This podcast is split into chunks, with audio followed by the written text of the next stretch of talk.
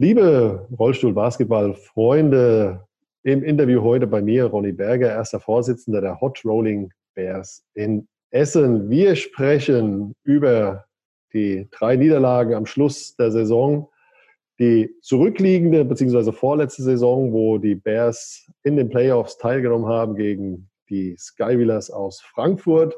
Und wir sprechen jetzt gleich über Ronnys geschmeidiges Händchen, das er so wurde mir zugetragen, in seiner aktiven Karriere an den Tag gelegt hat. Ja, Ronny, vielen Dank, dass du dir die Zeit nimmst. Was hat es denn mit, seinem, mit deinem geschmeidigen Händchen auf sich? Ja, das, ich glaube, das liegt daran, also erstmal Hallo natürlich. Ähm, das liegt daran, äh, ich bin Linkshänder. Und äh, dann war es natürlich immer für die Verteidiger total schwierig, ich sag mal, sich plötzlich auf den Linkshänder einzustellen. Und wenn ich dann natürlich äh, alte Duisburger Schule, wir mhm. haben halt, ich sag mal, im Training sehr, sehr viel Wert gelegt auf Schießen, 1000 Schuss manchmal beim Training gemacht. Mhm. Und dann sind halt Sachen, wo dann halt das Händchen super locker liegt und für die linken Hand natürlich für den Verteidiger extrem schwierig ist. Mhm. Jetzt kenne ich dich ja nur als Vorsitzender, als Spieler leider nicht. Kannst du deine Karriere in, in Worte und Bilder nochmal kurz ähm, Revue passieren lassen für die Leute, die sich jetzt nicht so gut kennen, wie ich zum Beispiel? Ja. Also ich kann sagen, ihr, ähm, das ist ja jetzt schon urlange her. Ähm, ich sag mal, ich habe angefangen mit 14, ich bin jetzt 52, ich habe angefangen mit 14 Basketball zu spielen bei der BSG Essen, habe mich da angemeldet, habe eigentlich nie ein Spiel für die BSG Essen gemacht, weil die, weil die BSG Duisburg dann gekommen ist, halt relativ schnell auch festgestellt hat, Linkshänder, Junge ist engagiert, können wir übernehmen. Haben mich dann nach Duisburg geholt, habe dann meinen Werdegang über die unterschiedlichsten Mannschaften gemacht, bin dann in die erste Mannschaft hochgezogen, nachdem die, die Duisburger fünfte Mal deutscher Meister geworden waren, habe dann mit Norbert Weinrauter, Volker Warnemühl, also diese ganzen alten Recken mhm. gespielt. Wir haben dann zusammen äh, nochmal eine deutsche Meisterschaft errungen, wo ich auch mit im Kader war. Ähm, da war aber jetzt schon ähm, Ed Owen, der ja eigentlich allen bekannt ist, der nach mhm. Deutschland gekommen ist, dann in Duisburg gespielt hat. Er ist zu uns nach Duisburg gekommen, als wir ziemlich am Tabellen, im Tabellenmittelfeld standen und hat mhm. natürlich durch seine Erfahrung und so uns geholfen, dass wir ein Spitzenteam geworden sind und habe dann mit ihm zusammen halt in einem Jahr Europapokal deutscher Meister und ich sag mal den Supercup, den es damals noch gab, gewonnen. War natürlich für mich selber ein Highlight. Ich selber habe dann auch noch für die B-Nationalmannschaft spielen dürfen. Habe dann leider den Sprung in die A-Mannschaft nicht geschafft, weil halt als ich habe als Vier-Punkte-Spieler damals gespielt mhm. und dann irgendwann halt einfach entschieden, Duisburg reicht jetzt. Bin dann an 98 nach Essen gegangen, habe dann sofort auch in mein mein Dasein eigentlich auch mehr in dem drumherum gesehen und bin dann halt, ich sag mal, relativ schnell in den Vorstand gekommen, haben die Hot Rolling Bears gegründet und ähm, ja, Highlight war der Aufstieg in die erste Liga. Leider mussten wir zurückziehen aus finanzieller Sicht und seitdem arbeiten wir halt konstant und ich versuche halt viel zu machen, dass wir die Bears irgendwann mal auch ganz oben etablieren können. Ja, jetzt hast du ja ein paar Jährchen auf dem Buckel. Wie hast du die Entwicklung im Sport wahrgenommen? Also ich muss mir jetzt vorstellen, so deine ersten Rollversuche bei, beim Rollstuhlbasketball, das war bestimmt so eine alte Möhre, in der du gesessen hast, zu den High-End-Geräten, die, die, es heute gibt. Wie hat sich so der, der Rollstuhl verändert in, in deiner Zeit? Also ich muss sagen, ich hatte damals noch nicht mal einen eigenen Rollstuhl. Okay. Ähm, daran sieht man, ich bin ja jetzt etwas auseinandergegangen. Mhm. Früher war ich schrank und schlank und habe einen alten Sportrollstuhl von Norbert Weinrauter bekommen, mhm. weil halt ähm, die Nationalspieler ja früher über Mayra viel besser ausgerüstet wurden und er mir dann einen von seinen Rollstühlen übergeben konnte und ich damit halt gespielt habe. Es war halt immer so, man musste immer versuchen, irgendwie hinzukommen. Heute sind natürlich auch, kann man gar nicht vergleichen. Die Stühle sind besser, leichter, die äh, einfach, ich sag mal, sportlicher. Heute ist ein Sportgerät. Früher war es halt eher noch ein Hilfsmittel, eher, würde ich sagen. Ja. Früher war es auch wenn man sich so umhört, dann hat er gesagt, ja, Reha-Sport, Behindertensport und heute ist ja wirklich eine attraktive, dynamische Sportart. Wie hast du denn den Wandel wahrgenommen? Ist es wirklich so, dass man sagt, die Rollstuhlbasketball ist was ganz anderes als, als früher, wo man gesagt hat, ey, der hat sich jetzt um die Leitplanke gewickelt oder sie ist vom Pferd gefallen und macht jetzt ein bisschen Reha-Sport, Rollstuhlbasketball hin zu einer richtig attraktiven Sportart? Ähm, ich muss so sagen, der Sport hat sich relativ schnell, äh, ich sag mal, gut entwickelt, allerdings immer noch auf dieser Amateurebene. Dann kam, ich sag mal, muss man ganz ehrlich sagen, weil es den SV Landil gibt, sind halt, ich sag mal, viele Sachen viel professioneller gemacht worden. Man, hat's eine, man hat eine ganz andere Art gefunden, mit dem Rollstuhlbasketball umzugehen, hat das dann auch sehr gut umgesetzt und viele von uns und viele Vereine haben versucht, Schritt zu halten. Ist leider nicht vielen Vereinen gelungen, was man ja auch an der BSG Duisburg sieht, wo sie heute halt im Endeffekt rumdümpelt.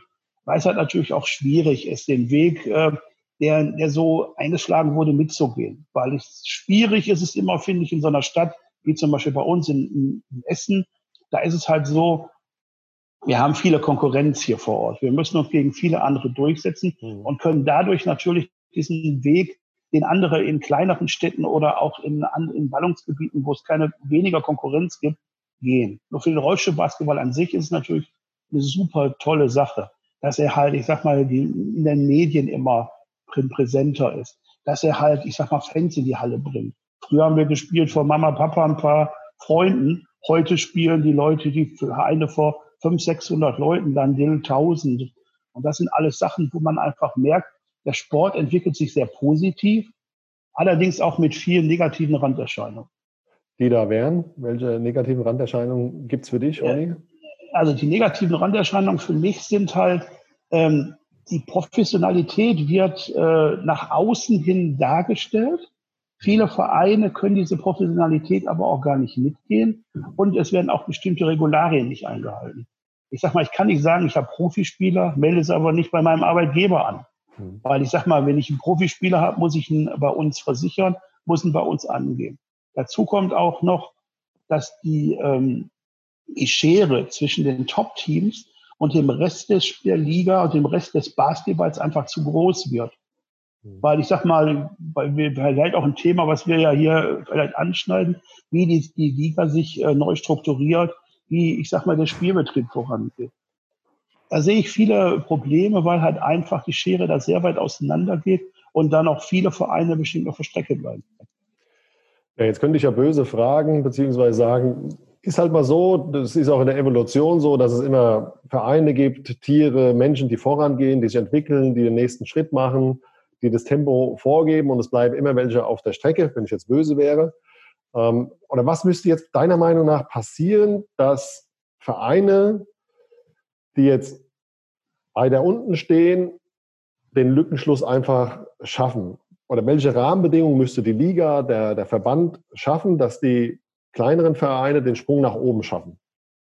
Also ich glaube, dass es, ich sag mal, sehr wichtig ist, dass es gelingt, Sponsoren heranzuziehen, die nicht einen Verein alleine unterstützen, sondern Sponsoren, die jetzt die Liga als Konzept fördern. Und mhm. nicht nur die erste Liga, sondern ich vergleiche das immer mit dem Fußball. Da sind halt, ich sag mal, Sponsoren gefunden worden, die eine Riesensumme investieren, natürlich in die Erstligisten.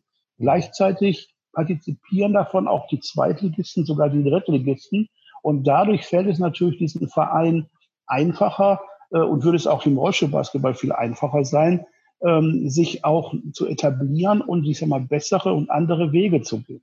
Wenn ich allerdings überlege, dass Vereine bei uns im Spielbetrieb einen Etat haben, der im fünfstelligen Bereich liegt, Mhm. Und wir, zum Beispiel in Essen, ich sage jetzt mal, mit zwischen 50 und 80.000 Euro, das ist eine Summe, mit der wir als Verein im Jahr auskommen. Wenn man überlegt, dass wir als Zweitligist, also ich sag mal letztes Jahr relativ knapp oder die Jahre davor, die letzten beiden Jahre, relativ knapp auf dem Sprung waren in eine erste Liga zu den besten zehn Mannschaften, aber dann wir mit einem hohen fünfstelligen Betrag gegen Mannschaften, die mit einem mittleren oder hohen sechsstelligen Betrag arbeiten können, relativ schwierig. Ich glaube, dass es halt nicht nur daran damit funktioniert, dass die Liga selber oder der, der Rollstuhlbasketball es schafft, Sponsoren ranzufinden, die den Sport weiter fördern. Weil die Förderungsmaßnahmen vor Ort sind auch wichtig. Klar muss ich auch als Verein tätig werden. Ich muss es, mir muss es gelingen, Sponsoren ranzukriegen. Aber ich sag mal, ich möchte nur ein Beispiel noch nennen. Mhm. Ähm, du musst mich immer stoppen, wenn ich nee, zu viel alles, erzähle. Alles, alles weil ich, ich sag mal, ich bin jemand, äh, wenn Rollstuhlbasketball ist mein Thema ja. und dann, ich sag mal, brodelt aus mir raus. Ich, äh, man muss, ich möchte ein Beispiel wieder zu Fußball mal ganz kurz nennen. Im Fußball sind die Zuschauereinnahmen 13 Prozent. 87 Prozent werden über Sponsoren und Geldgeber. Davon ist der größte Anteil, ich sag mal, den Sky und andere große Sponsoren stellen. Und das fehlt uns im Rollstuhlbasketball jemand, der da ist, der sagt, ich spende, ich hau einfach da jetzt mal eine fünfstellige, mhm. sechsstellige Summe raus, die kann ich auf den Spielbetrieb, auf die Teams verteilen und dadurch haben die Mannschaften eine Möglichkeit, professionellere Strukturen zu schaffen. Mhm. Ja, jetzt, jetzt wäre ich so einer der, der Sponsoren. Ich habe jetzt im Lotto gewonnen und ähm, würde der RBBL oder dem Verband ähm, zwei, drei, vier, fünf Millionen zur, zur Verfügung stellen. Was würdest du da mit dem, mit dem Geld machen? Welche Rahmenbedingungen würdest du anpassen, Ronny? Also ich sag mal, ich glaube, dass es ganz wichtig ist, dass man das nicht alles komplett dann sofort in den Spielbetrieb an sich steckt, sondern in die Mannschaft, sondern dass man auch, ich sag mal, ans Drumherum, an die Infrastruktur denkt. Man muss bessere Trainingsmöglichkeiten schaffen mehr Trainingsmöglichkeiten schaffen. Wir zum Beispiel in Essen würden vielleicht überlegen, dass wir mit mehr Geld äh, eine Kooperation mit Fitnessstudios eingehen, wo wir dann auch, ich sag mal, Leute in Fitnessstudios bringen, wo wir eine Kooperation mit der, mit der Stadt Essen erweitern, wo wir einfach sagen, wir wollen in einer anderen Halle spielen, wir müssen in einer größeren Halle spielen, auch wenn wir sie nicht füllen. Wir können andere Möglichkeiten schaffen, wir könnten da viel mehr machen, wir können im Nachwuchsbereich mehr machen, wir können Rollstühle anschaffen für für Kinder und Jugendliche, die keine eigenen Rollstühle mehr über die Kostenträger finanziert bekommen, um denen dann das optimale Sportgerät für den Sport. Weil ich glaube, dass wir nicht da mit Erfolg haben, wenn wir jetzt zehn Ausländer im Team haben und zehn Spieler uns von außen holen, sondern dass wir eher Erfolg haben werden, wenn wir den Nachwuchs fördern und dadurch uns mittel- und langfristig einfach selber eine gute Mannschaft bauen, die wir dann aber auch nur in Essen äh, halten und etablieren können, wenn wir natürlich die finanziellen Möglichkeiten haben, dass die Spieler nicht sofort bei dem erstbesten Angebot einer, Konkur einer Konkurrenzmannschaft dann abspringen müssen und wir dann einfach aus finanzieller Sicht nicht mithalten können. Da würde ich das Geld einsetzen und dann auch einfach in der Struktur des Basketballs würde ich einiges verändern. Ich stelle dir jetzt zehn Werbeflächen in Essen, zur Verfügung Riesenplakate, wo du werben könntest für deine Hot Rolling Bears. Wie würdest du diese Plakate bestücken? Was macht euren Verein einzigartig? Was hebt euch ab von den, von den Handballern in Essen, in anderen Sportarten, der Konkurrenz? Wie würdest du diese Plakate nutzen, beziehungsweise wie würdest du die, die Hot Rolling Bears beschreiben? ich sag mal, die, äh, das, womit wir seit Jahren eigentlich, ich sag mal, und auch nach außen gehen und auch, ich sag mal, hier in Essen schon sehr viel Resonanz haben und auch im Umfeld ist halt einfach, dass wir sagen, wir setzen den familiären Hintergrund. Das passt natürlich nicht mit dem zusammen, was ich gerade gesagt habe, wo ich gesagt habe, man muss mehr machen, aber wir versuchen den familiären Hintergrund doch zu behalten.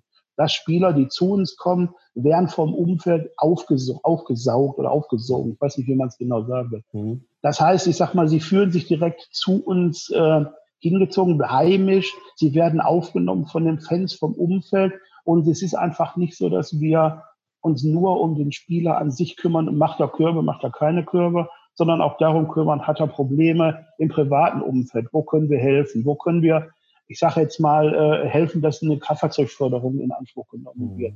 Gibt es mit der Krankenkassen Probleme, gibt es mit einem Arbeitgeber Probleme oder bei jungen Spielern, die wir zu uns wollen, gibt schulische Probleme. Wir setzen immer in Essen den, den schulischen Aspekt in den Vordergrund. Dass Spieler am Anfang uns sogar ihre Zeugnisse zeigen mussten, mhm. damit wir sehen, sind sie wirklich, ich sag mal, auch in der Lage, Rollstuhlbasketball zu spielen, ohne ihre restliche schulische und berufliche Ausbildung zu vernachlässigen. Mhm. Und das wäre uns wichtig, aber halt einfach auch so dieser Aspekt, kommt zu uns, wir geben euch viel lieber, was auch andere Sportarten, wie gerade der Fußball in Essen, nicht macht weil er halt einfach, ähm, ja, wir haben einen Viertligisten, der vom Gefühl her sich fühlt wie ein Champions League-Teilnehmer und mhm. sich auch so verhält. Und das ist nicht das, was wir nach außen tragen können. Wir wollen den familiären Hintergrund in den Vordergrund stellen, weil dadurch wir einfach den Leuten zeigen, ihr seid uns nicht nur als Sportler, sondern auch als Mensch wichtig. Ja, also ich habe auch vor unserem Interview kurz auf eurer Homepage nachgeschaut und es ist ja wirklich so, dass ihr die, diese Historie auch aufgezeigt habt. Da sieht man die ganzen alten Spieler. Ich glaube, da sind teilweise Jungs dabei, die ja, seitdem die Bilder dort ähm, gezeigt werden bei euch auf der, auf der Page, dass die ja die ganze Zeit schon bei euch sind. Also das unterstreicht ja auch das, was du gesagt hast, eben diese, diese familiäre Geschichte. Lass uns auf ein anderes Thema zu sprechen kommen. Das ist die finanzielle Situation in, in Essen. Ihr habt ja einen Spendenaufruf äh, gestartet bei euch. Was ist der Hintergrund? Kannst du ein, zwei Sätze dazu sagen, Ronny? Ja, da kann ich auf jeden Fall was zu sagen. Also erstmal muss ich sagen, es ist ein bisschen falsch wohl in der Öffentlichkeit auch dargestellt worden oder da wahrgenommen worden, muss man eigentlich sagen. Es ist halt nicht so, dass wir jetzt gesagt haben, wir müssen den Verein sofort abmelden. Wir haben halt einfach wie alle Vereine und auch jede Sportart durch die Corona-Zeit extreme Nachteile. Bei uns ist es halt so, dass die Sponsoren und auch, ich sag mal, Förderer unseres Vereins Leistungen, die sie uns einfach in den Monaten März, April, Mai zugesagt haben, gar nicht oder nur teilweise überwiesen haben. Dadurch ist ein Loch entstanden, dass wir, ich sag mal, durch Kürzung in vielen anderen Bereichen auf äh, äh, versuchen mussten zu stoppen und gleichzeitig auch natürlich versuchen wollten über diese Aktion Leute, die einfach, ich sag mal, diesen Aspekt des, der Bears und diese familiäre Seite wahrgenommen haben, zu engagieren, uns finanziell zu unterstützen. Es hat zum, zum, zum Teil geklappt. Ich muss sagen, ich hätte eigentlich da ein bisschen mehr erwartet. Jetzt nicht mehr Geld, sondern einfach auch mehr Resonanz der Öffentlichkeit. Da merke ich halt, dass wir in Essen dann doch vielleicht noch nicht so weit sind, wie wir gedacht haben. Aber es, wir wollten halt, wollten halt einfach damit auch ein Zeichen nach außen setzen. Auch wir haben, ich sag mal, dadurch extrem äh, Probleme gehabt, die wir nach und nach ausgleichen müssen. Aber der Spielbetrieb ist eigentlich, ich sag mal, ähm, nicht gefährdet gewesen, nur wird in einem anderen Maße stattfinden müssen. Also das heißt, wir werden die Hot Rolling Bears auf jeden Fall nächste Saison wieder in der zweiten Liga sehen. Ja, wir werden die, das kann ich auf jeden Fall zu 100 Prozent bejahen. Wir haben auch, ich sag mal schon vor zehn, ach, vor, vor zwei, drei Wochen haben wir schon die Meldung ganz normal am Spielbetrieb abgegeben, weil wir werden auf jeden Fall starten, weil das sind wir dem Umfeld Essen und ich sag mal auch dem Basketball schuldig, weil ich finde es einfach schwierig zu sagen, äh, äh, man meldet sofort bei den kleinsten Problemen, die auftreten, ab. Man muss eher daran arbeiten, diese Probleme zu lösen. Eine Frage, die ja auch im Raum geistert, ist die Einteilung der, der Liga. Liga Nord, Liga Süd. Da gab es ja schon den einen oder anderen Seufzer. Ähm, wie siehst du die, die Situation? Ähm, ich sag mal so, man muss ja sagen, es sind ja viele Gedankenspiele, die da gerade betrieben werden. Auf der einen Seite, ich sag mal, die äh, erstmal pro forma eingeteilten beiden Ligen, sind natürlich, ich sag mal, Sprengstoff in vielerlei Hinsicht. Eine Achterliga im Norden, eine Sechserliga oder Fünfer war es ja am Anfang im Süden, ist natürlich für den Basketball eine unbefriedigende, unbefriedigende Sache. Wir im Norden haben eigentlich immer in den letzten Jahren den Vorteil gehabt, dass viele Mannschaften hoch wollten. Äh, natürlich auch unter den Gegebenheiten, dass es immer schwieriger wird, hochzukommen, weil äh, wie die Liga sich jetzt darstellt, sind es Auswärtsspiele nach Zwickau, nach Berlin. Jetzt, ich sag mal, wenn jetzt ähm, die, die Belgier sind für uns, ist ja mal kein Problem. Wir haben auch ein sehr gutes Verhältnis zu denen, spielen häufig gegeneinander, weil es halt, ich sag mal, eine gute Entfernung ist. Ähm, ich glaube aber, dass es für den Basketball ganz wichtig ist, die Liga in Nord und Süd geteilt weiter zu haben. Ich finde eine eingleisige zweite Liga schwierig. Schwierig in dem Augenblick, wenn ich jetzt mir überlege, welche Kosten und welche, ich sag mal, Zeitaufwände dazukommen würden. Ja. Viele Zweitligisten arbeiten halt nicht unter dem professionellen Stil, unter den professionellen Möglichkeiten, sondern müssen einfach gucken, dass sie den Spielbetrieb aufrechterhalten bekommen, ambitioniert natürlich arbeiten, aber eine eingleisige zweite Liga, vielleicht von mit Auswärtsspielen, von Hamburg bis nach Tirol oder ich sag mal von, von Essen bis nach ähm, Berlin oder Zwickau, finde ich persönlich relativ schwierig und ich würde eigentlich persönlich diese Sache mit einer zweigleisigen zweiten Liga befürworten und auch, ich sag mal, als sinnvoll erachten. Zumal auch dann ist äh, dann der, der Weg für die Regionalligisten viel, viel einfacher wäre. Mhm. Eine eingleisige zweite Liga würde bedeuten, dass wir kein Regionalligist, egal in welchem, in welchem Land, Landesteil finden würden, der in diese Liga aufsteigen will. Weil er sich das einfach nicht, nicht erlauben kann. Jetzt für den Sport, sportlichen Aspekt äh, schwierig. Ich war nicht, mhm. wir haben, ich, ich, bin groß geworden mit einer zweigleisigen zweiten Liga. Und es war, und ich bin sogar groß geworden mit einer zweigleisigen Bundesliga. Da kann ich es natürlich nachvollziehen, wenn man nach außen äh, was zeigen und was darstellen möchte, dass man da nicht eine zweigleisige Bundesliga haben kann. Aber bei den zweiten Ligen, ist meine Meinung, ist, glaube ich, sinnvoller. Ja. Was ist gut gelaufen die letzten Jahre im, im Rollstuhlbasketball, Ronny? Ja, gut gelaufen ist, dass es halt gelungen ist, eine breitere Öffentlichkeit für unseren Sport zu interessieren. Dass es gelungen ist, Medien zu überzeugen, über uns zu berichten. Ich habe noch nie äh, von von auch von internationalen Meisterschaften, Welt-, Europameisterschaften so viel Berichterstattung gesehen wie in den letzten Jahren. Das ist sehr, sehr positiv. Ähm, ich glaube auch, dass es, dass es besser geworden ist in der, in der Akzeptanz der Leute gegenüber uns. Man, wir sieht uns als Sportler und nicht als die Behinderten, die irgendwo einen Ball in irgendwelchen Körbe schmeißen, sondern wir sind halt einfach der Sportler, der akzeptiert wird, was natürlich auch damit zusammenhängt, dass sich die Sportvereine und die Sportler auch wesentlich verändert haben.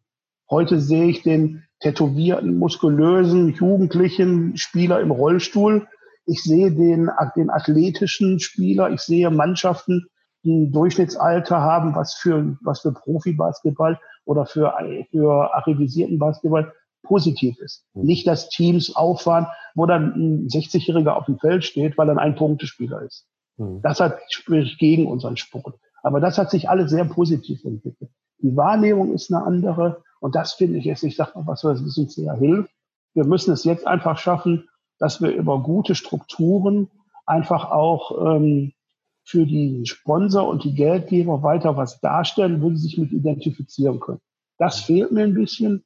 Da hat die RBBL meiner Meinung nach jetzt einen sehr, sehr guten Schritt gemacht, dass sie versucht, eine, eine Gruppe oder eine, äh, wie soll man es aus, ich weiß nicht, wie man es aus, eine, eine Seite darzustellen, wo sich die Vereine der ersten und zweiten Bundesliga im Marketing und in der Öffentlichkeitsarbeit halt einfach da viele Sachen anders darstellen und anders machen wird.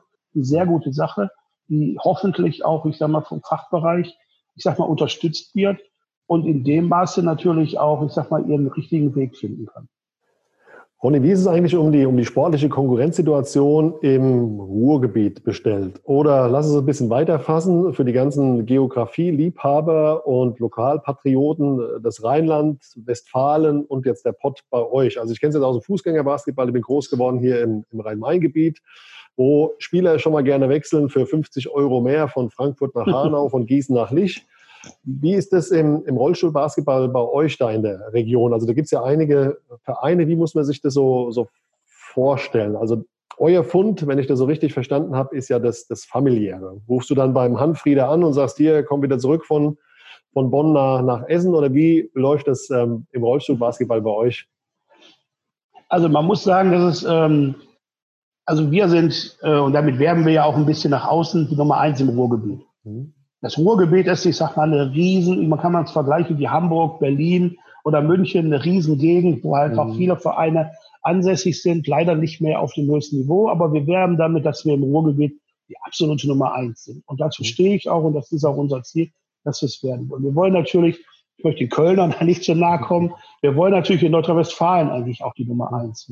Mhm. Aber da hat, hat der Sedat in Köln eine sehr gute Arbeit gemacht in den letzten Jahren. Und ich sage mal, das ist auch was, wo wir uns daran orientieren wollen, äh, dass man einfach versucht, da mehr zu machen. Köln ist so äh, eigentlich so der Konkurrent, kann man sagen, auch jetzt in der Liga natürlich geworden in, den letzten, in der letzten Saison, wo wir versuchen, uns äh, daran zu orientieren. Ähm, aber ich glaube, dass halt der Westen an sich äh, in den letzten Jahren sehr viel Aderlass hatte. Dass Vereine wie äh, irgendwie Dortmund oder auch in Bochum ich sag mal, stagnieren. Duisburg eigentlich immer so ein Hammerfund hier im Ruhrpott, mhm. einfach, ich sag mal, seit Jahren den Anschluss verloren hat, finde ich persönlich schade, weil dadurch fehlt uns natürlich auch dieser Konkurrent hier direkt vor Ort. Und wir versuchen einfach, ich sag mal, unser, unser, was ich gerade gesagt habe, familiäre Sache und natürlich auch einfach mit dem, was wir ausstrahlen im Ruhrgebiet mittlerweile, Zuschauer, die zu den Spielen kommen, öffentliches Interesse. Und dadurch ist es auch für uns einfacher, wie du gerade gesagt hast, einen Handspieler anzurufen und zu sagen, Mensch, äh, komm doch zurück oder bleib bei uns. Mhm. Und das ist natürlich auch ähm, für uns sehr, sehr einfach gerade, an über unsere Grenzen hinauszugehen. Man muss ja sagen, die Hot Rolling Bears in den letzten Jahren sind wir eigentlich auch dadurch etabliert in der zweiten Liga, weil es uns gelungen ist, mit dem holländischen Verband einen sehr guten Kontakt zu haben. Mhm. Gerd-Jan van der Linden sieht halt, ich sag mal, bei uns halt die Chance, seine jungen Spieler über die Grenze zu geben und dann bei uns halt, ich sag mal, zu in den Teams zu integrieren und dadurch uns eine Möglichkeit zu geben, mit guten, gut ausgebildeten und, und äh, gut ausgebildeten Spielern zu arbeiten, die eigentlich, ich sag mal, auch zum Training eine Stunde haben ja. und uns natürlich dadurch relativ einfach machen. Und wenn man ehrlich ist, hier bei uns im Ruhrgebiet, Fendo ist ja eigentlich schon fast eine deutsche Stadt. ja, jetzt lass mich mal wieder, wieder böse sein. Es gibt ja Leute, die sagen, ah, es müssen viel mehr junge deutsche Spieler spielen, wir müssen dem Nachwuchs eine Chance geben, wir sind ein Nachwuchsstandort und jetzt gibt es den Ronny. Ähm, der trifft sich äh, mit dem Gertjan und die telefonieren hier und da und ist jetzt der Ausbildungsbetrieb, wie auch möglicherweise Raten für, für die Niederlande, weil es da eben keinen Spielbetrieb gibt, der eben diese Konkurrenzsituation bietet. Ähm, was würdest du solchen Menschen dann sagen? Eben kann ich eigentlich nur sagen, dass wir seit Jahren versuchen, junge, talentierte Essen, äh, Essen aber schon deutsche Spieler nach Essen zu ziehen. Mhm. Aber der, ähm, die finanzielle Seite hat im Rollstuhlbasketball viel, viel kaputt gemacht. Ganz ehrlich, wenn ich jetzt, na, wenn ich jetzt mit einem niederländischen oder mit einem belgischen oder auch anderen ausländischen Spielern rede, dann ist nie die erste Frage, was verdiene ich? Mhm. Die erste Frage ist immer, in welcher Liga spielt ihr? Welche sportliche Perspektive habt ihr? Welche sportliche Perspektive wollt ihr gehen? Wärt ihr auch bereit, in die erste Liga zu gehen? Wir haben seit Jahren immer gesagt, wenn wir uns sportlich qualifizieren, steigen wir in die erste Liga auf. Allerdings nur, wenn wir uns sportlich qualifizieren. Mhm. Wenn ich mit einem deutschen Spieler, egal ob es jetzt U23 oder ob es A-Spieler oder auch, ich sage mal, talentierte Spieler sind, die erste Frage ist immer, was könnt ihr mir finanziell bieten? Mhm. Und das ist einfach, ich sage mal, das, wo ich sagen muss, wir versuchen für uns in unseren Möglichkeiten das Beste rauszumachen. Und wenn ein Spieler bei uns spielen möchte, um sich sportlich zu entwickeln, ist mir persönlich völlig egal, ob er rot, gelb, grün, weiß ist, ob er aus Holland, Amerika, wo weiß ich wohin kommt. Wir müssen ihn finanzieren können. Er muss in unser Konzept passen und er muss auch vor allen Dingen in das Holding Bears passen. Und wenn er sich da wohl aufgehoben fühlt, sind wir bereit, auch jeden deutschen Spieler zu fördern. Mhm. Nur die deutschen Spieler an sich müssen auch bereit sein, irgendwo zu spielen, um sich entwickeln zu wollen und nicht im ersten Sinne auf ihr Bankkonto zu gucken. Lass uns das Interview ähm, beenden, beziehungsweise meine, meine vorletzte Frage, bevor ich dir die Möglichkeit gebe, noch Worte des Danks an, an deine Community in, in Essen zu, zu richten. Es gibt ja eine neue Fachbereichsspitze. Du bist jetzt, ja, hast ja vorhin gesagt, seit über 40 Jahren schon im, im Business. Was ist so deine Erwartungshaltung jetzt an die neue Fachbereichsspitze? Was wünschst du dir von Laura, Christoph und wie sie alle heißen? Was ist so deine persönliche Erwartungshaltung? Also erstmal hoffe ich, dass, die, äh, dass der Fachbereich jetzt auch kontinuierlich oder langfristig arbeitet und da ist. Ich habe in der Vergangenheit, hat man ja häufig erlebt, dass Leute mit riesen Ideen und riesen Vorschlägen in irgendwelche Positionen kamen und genauso schnell waren sie auch wieder weg. Mhm. Das ist eine Sache, die ich mir äh, wünsche, dass es diesmal kontinuierlich ist. Ich wünsche mir, dass man sich über eine komplette Konzeptlösung des Rollstuhlbasketballs Gedanken macht dass man nicht immer nur unser Aushängeschild, die erste Liga, in den Vordergrund stellt, sondern dass man sich überlegt, wie können wir die Liga an sich interessanter machen? Wie erreichen wir die Regionalligisten? Wie erreichen wir die Oberligisten? Dass sie einfach, ich sag mal, bereit sind, sich am Konzept Basketball, an der Professionalisierung des Basketballs zu, äh, zu beteiligen. Mhm. Wenn wir das nicht schaffen oder wenn sie das nicht schaffen, haben sie verloren. Und ich, ich hoffe gleichzeitig auch, dass sie die RWBL mehr mit ins Boot nehmen und dass da eine gute und sehr, eine gute bis sehr gute Zusammenarbeit stattfindet, weil die RWBL hat viele Ideen, aber sie braucht dazu die Unterstützung des Fachbereichs, genau wie der Fachbereich die RWBL braucht. Ich hoffe, dass auf der Ebene gute und bessere, bessere vielleicht auch Gespräche geführt wird, weil da, wenn ich überlege, wir haben uns im letzten Jahr haben wir uns getroffen und vieles danach nicht passiert. Und da ist halt ihre Aufgabe, dass sie sich da mehr engagieren. Die tun schon viele Sachen, das sieht man ja auch mit unterschiedlichen Angeboten, die sie rausbringen. Mhm. Nur es muss ihnen gelingen, auch, ich sag mal, den kompletten Basketball wieder zu einen und an die Hand zu nehmen. Mhm. Ronny, vielen Dank für die interessante und illustre Reise durch 40 Jahre Rollstuhlbasketball in, im Ruhrgebiet. Wie all meinen Gesprächspartnern möchte ich auch dir gerne die Möglichkeit geben, dich bei den Menschen zu bedanken, ihnen einen Gruß auszurichten, die, die dir am Herzen liegen, die dich schon ja, jahrelang begleiten. Von daher möchte ich dir die letzten Worte an die Hand geben. Bitte schön. Danke sehr.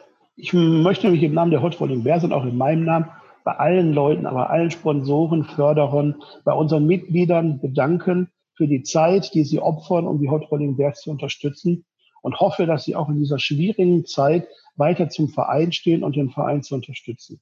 Wir werden alles dafür tun, eine gute Mannschaft aufs Parkett zu stellen und weiter die Hot Rolling Bears am Leben zu erhalten. Aber dafür brauchen wir euch alle. Und deshalb bleibt uns treu und an alle bleibt gesund. Ronny, vielen lieben Dank für deine Zeit. Bitte.